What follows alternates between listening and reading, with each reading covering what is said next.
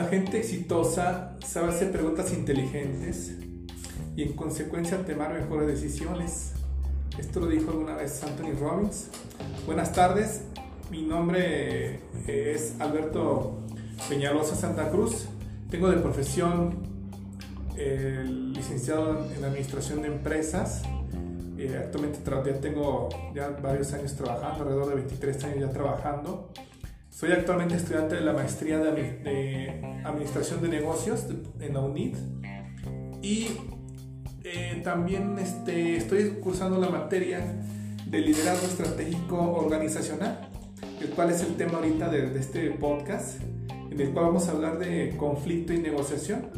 Voy a exponer un caso práctico de entre un vecino de, obvio, de una colonia aquí en la ciudad de, de, Metepec, Estado de México, con una, una tienda departamental que, se construyó justamente a espaldas en la misma colonia, ¿no?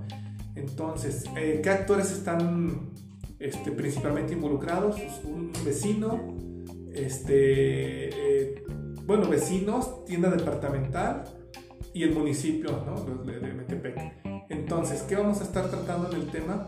Vamos a estar tratando dando un enfoque de cómo se puede solucionar los conflictos de, intereses que hay entre todas las partes, abarcando temas de, de definiciones de consensos, cómo es un desafío del consenso, por ahí de, de, una doctora que nos habla mucho de este tema, y por otra parte, el tema también que vamos a estar viendo, hacer un rol de cómo, cómo son los roles para, para ayudar del tercer lado.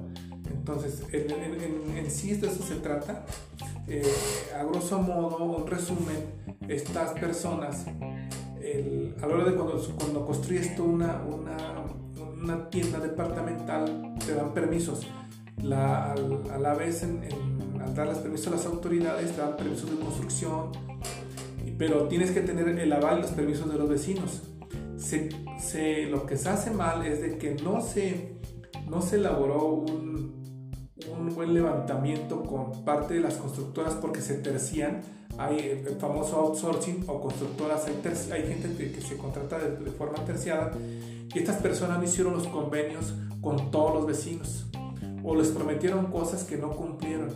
Y al final la misma empresa tuvo que absorber, por ejemplo, los daños a las fachadas, en, en toda la, en, toda la, en todas las estructuras de las casas al, final tampoco la autoridad pudo intervenir y, el, y un vecino en particular eh, no permite ahorita que se hagan trabajos, por ejemplo, de mantenimiento porque pide que se reparen esas, esa su fachada.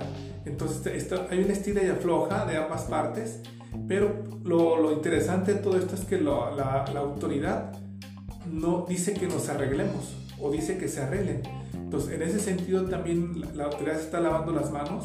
Entonces, eso es la parte del problema que ya tiene más de 10 años y no se puede arreglar. En mi opinión, hay un tema aquí que tiene que ver con la parte de que esta empresa constructora no hizo un, consenso muy claro, muy específico. ¿no? El, no se compartió la información, no se escuchó a, las, a los vecinos todas sus sus inconvenientes, sus quejas, ¿no? nunca se pusieron del lado del vecino, decir esto es sacrificar un poco las decisiones, dejaron que, que pasara el tiempo y al final ya nunca apareció esa persona que, que, jugara como, como del tercer lado.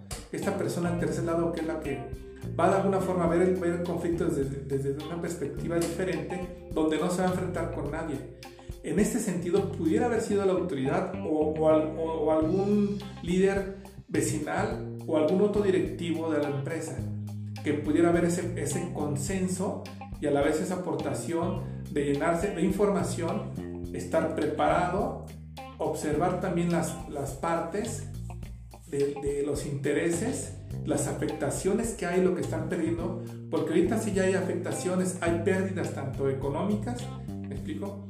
Como, como materiales. Eh, en, en, resumen es esto lo que yo les quiero compartir, que, que, siempre debe haber al final una negociación. y, se debe de, terminar por, una, por un... Hay dos tipos de negociaciones que debieron haberse establecido, que era una de, negociación distributiva, en donde cada, cada parte obtiene un poco lo que busca. En este caso no sucedió. La otra, la otra parte de la negociación sería una parte compensatoria, que, en el cual implica que una de las personas gana, pero otra obtiene solamente una parte. Creo que aquí fue algo, algo de lo que pasó. Pero la reflexión es que al final de cuentas, si no hay estos actores o no se actúa de esta forma, como es, el, como es hasta la fecha, van a permanecer los problemas. Y, y no se pueden atacar de fondo porque hay, hay conflicto, no se ponen de acuerdo. Entonces, esa sería mi aportación. Espero que les haya gustado esta reflexión. Hasta luego.